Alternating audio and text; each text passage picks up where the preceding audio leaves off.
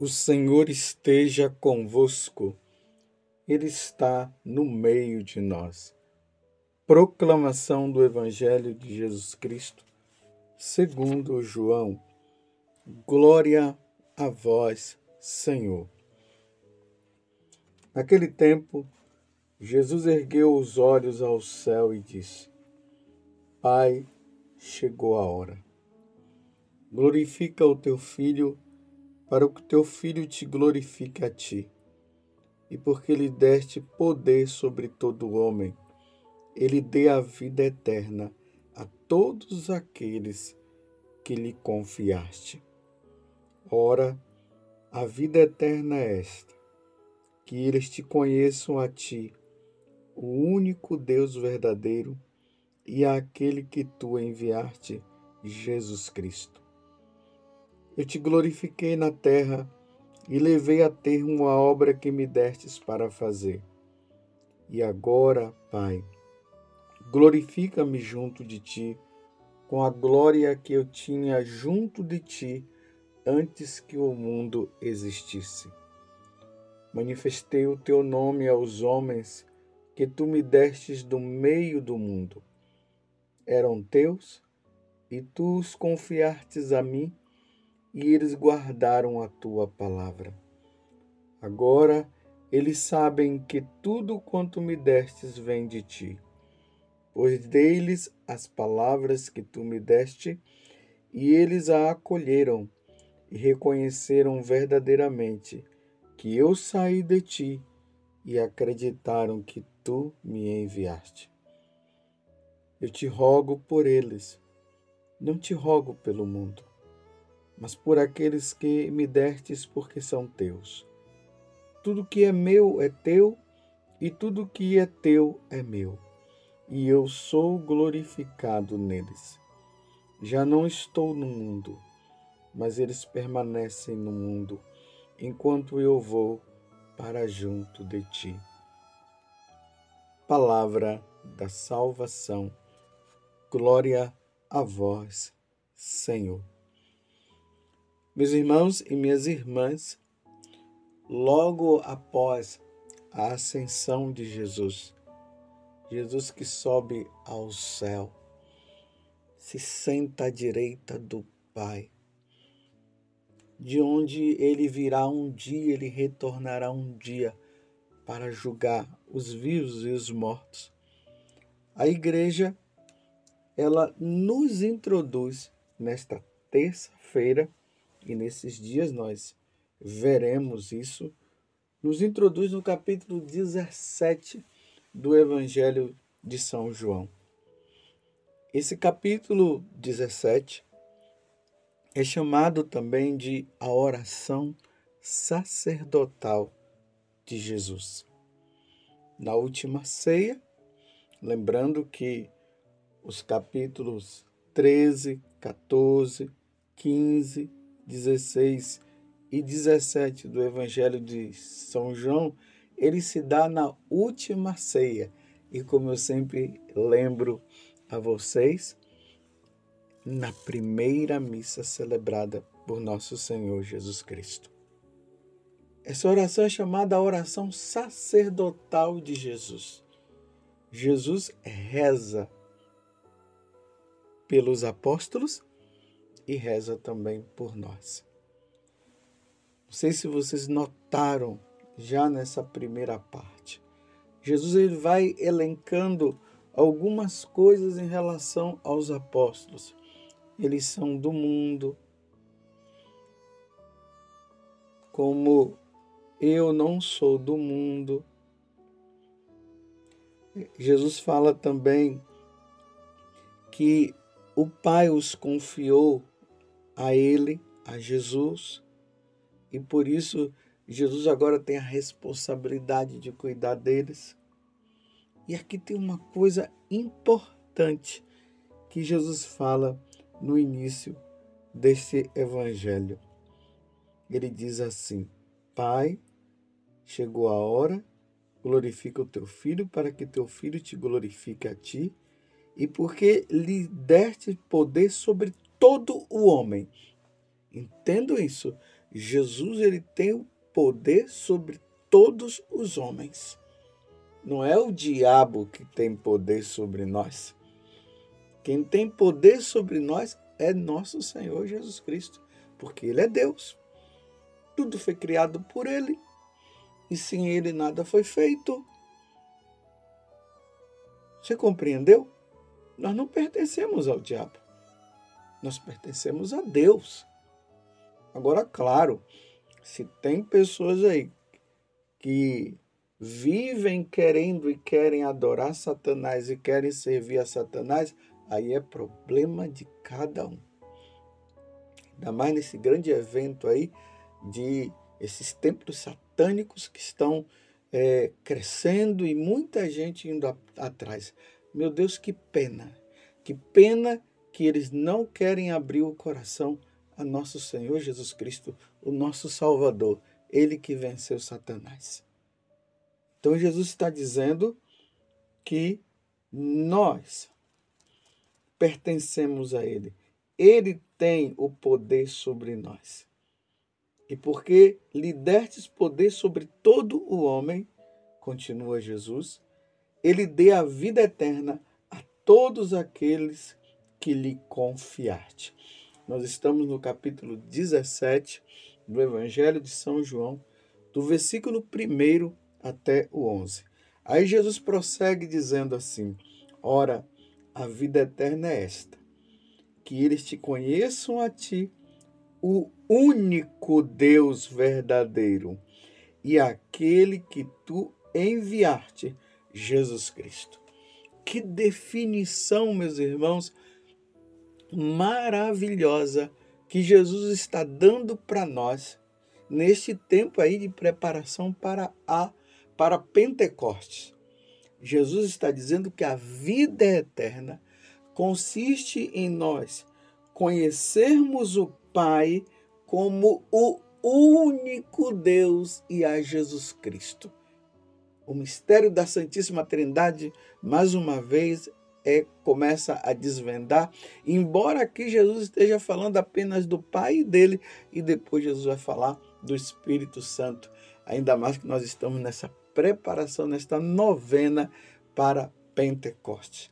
A vida eterna consiste em reconhecer que o Pai é o único Deus e aquele que tu enviar-te. Vou repetir: o mistério da Santíssima Trindade consiste nisso. São três pessoas: o Pai, o Filho e o Espírito Santo, mas um único Deus. Nós ganharemos a vida eterna se nós mergulharmos no mistério da Santíssima Trindade. E se nós reconhecermos que o Pai é Deus, que Jesus é Deus e o Espírito Santo é Deus. Você compreende isso? E é a eles que nós devemos devotar a nossa vida, entregar a nossa vida. Não são três deuses, é um Deus único em três pessoas. Isso precisa ficar bem claro. Então, se Jesus é Deus, se a vida eterna consiste em nós crermos nele, e crermos no Pai, e crermos no Espírito Santo, significa então, meus irmãos, que quem não crê na Santíssima Trindade, quem não crê em Jesus Cristo, quem não crê no Pai, quem não crê no Espírito Santo, não tem a vida eterna. É simples assim. Então, nós católicos, não abandonemos a Santíssima Trindade, meus irmãos. Não vamos largar o Deus que se revelou na pessoa de Jesus Cristo. E depois ele foi mostrando o Pai, depois ele mostrou o Espírito Santo. Não vamos abandoná-los e seguirmos deuses estranhos, criados pelos homens nós cremos na Santíssima Trindade. Eu, como sacerdote, me preocupo muito com os católicos que estão abandonando a Igreja Católica e me preocupo muito com essas pessoas que estão agora desbatizando, ou seja, estão negando o batismo. Negar o batismo significa negar a salvação que vem por meio de Jesus Cristo para seguir os falsos deuses. É de, se, é de preocupar. Nós somos de Deus. Nós pertencemos a Deus, como Jesus está falando aqui nesse capítulo do Evangelho de São João, no capítulo 17. Nós somos de Deus, nós pertencemos a Deus, nós não pertencemos ao maligno. É engano. Seguir Satanás é engano, meus irmãos. Por isso que Jesus, ele disse: "Ide por todo o mundo e pregai o evangelho a toda criatura. Quem crê e for batizado será salvo, quem não crê já está condenado". E quantas vezes nos evangelhos nós vemos Satanás se confrontando com Jesus e Jesus mandando ele se calar. Quantas pessoas Jesus expulsou o demônio? E hoje muitas pessoas entrando nisso eu fiquei muito entristecido quando eu vi na internet fotos de crianças sentadas em forma circular, com um pentagrama no meio, com aquela o diabo ali.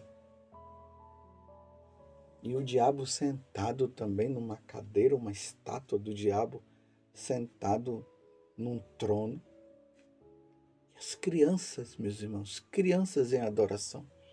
Não sei se, é, se, aquele, se aquelas fotos são verdadeiras, mas ainda que não fosse, meu Deus do céu, já introduzir as crianças neste caminho, meu Deus, é um caminho de fatalidade, é de perda da alma. É ignorância pura não reconhecer nosso Senhor como Deus e adorar Satanás. E os comentários por aí é que está crescendo. Mas por que, que está crescendo?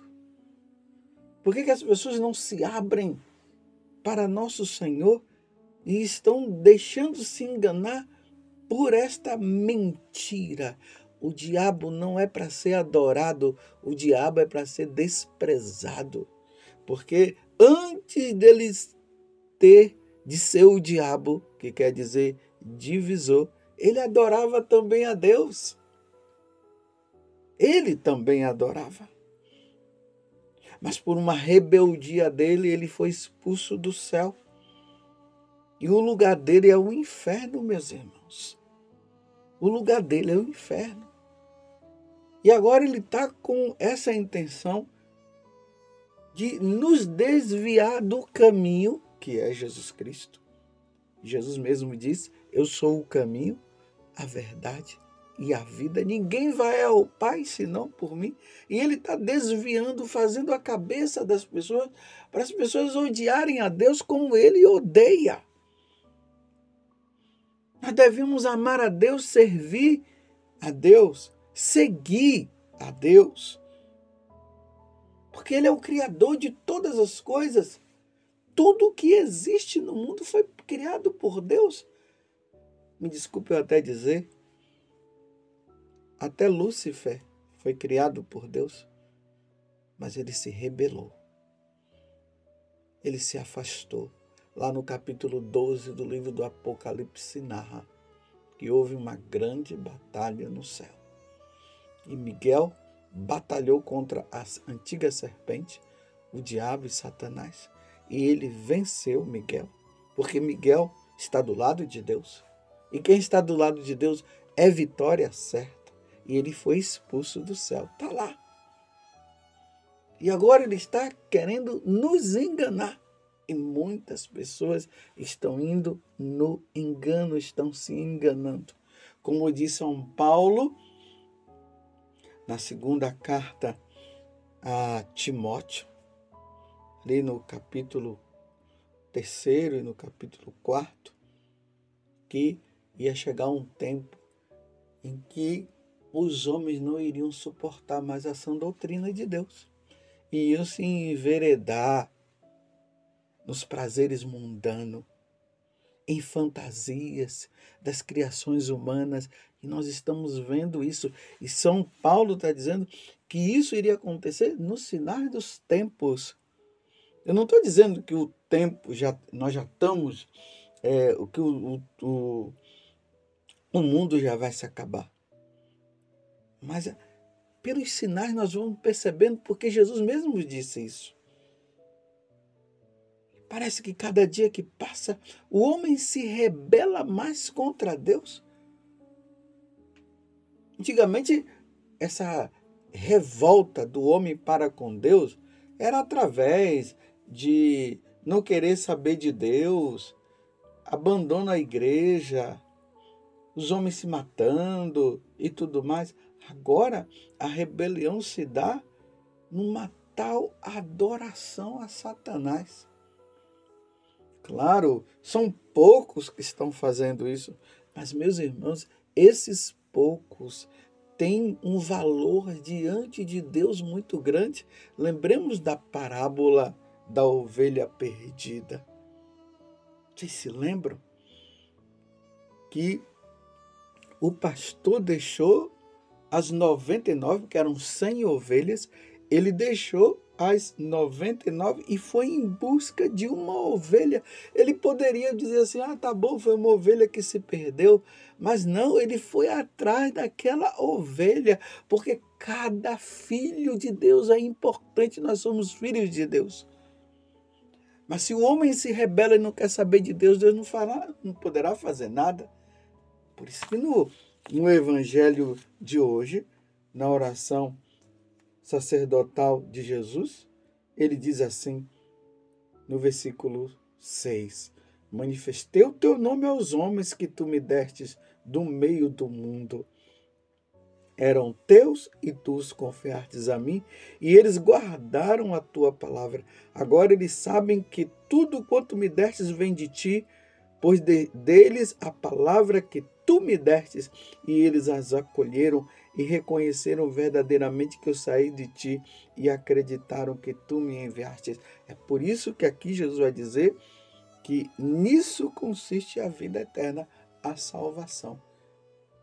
Mas nesta rebelião de abandono a Deus, o homem vai se perder. Aquelas crianças irão se perder levadas por um falso ensinamento. Por isso que neste tempo, meus irmãos, nós precisamos pregar a verdade. A verdade que é Jesus Cristo, Ele é o caminho, a verdade e a vida, para que os corações endurecidos possam amolecer e, amolecendo, possam receber o Espírito Santo, como disse Ezequiel. Deus quer que esse coração endurecido do homem amoleça. Mas se não amolecer, meus irmãos, quão terrível vai ser a perdição, a condenação. E Jesus fala que a, o lugar dos condenados é como a geena, o fogo queima, mas não consome e lá haverá choro e ranger de dentes. E lá no livro do Apocalipse vai falar que serão é um fogo que não consome. E sofrer por toda, toda a eternidade, enquanto nós temos a oportunidade de sermos felizes por toda a eternidade. Vamos procurar ser fiéis, meus irmãos e vamos agradecer porque Jesus, ele rezou por mim e rezou por você, rezou por todos nós. Mas é preciso que nós abramos o nosso coração. Muito obrigado, Senhor, por nos ter dado a vida eterna. E a vida eterna consiste em nós crermos e adorarmos a Santíssima Trindade. Que Nossa Senhora nos ajude, intercedendo para que nós sejamos fiéis. Louvado seja nosso Senhor Jesus Cristo, para sempre seja louvado, e a sua mãe, Maria Santíssima.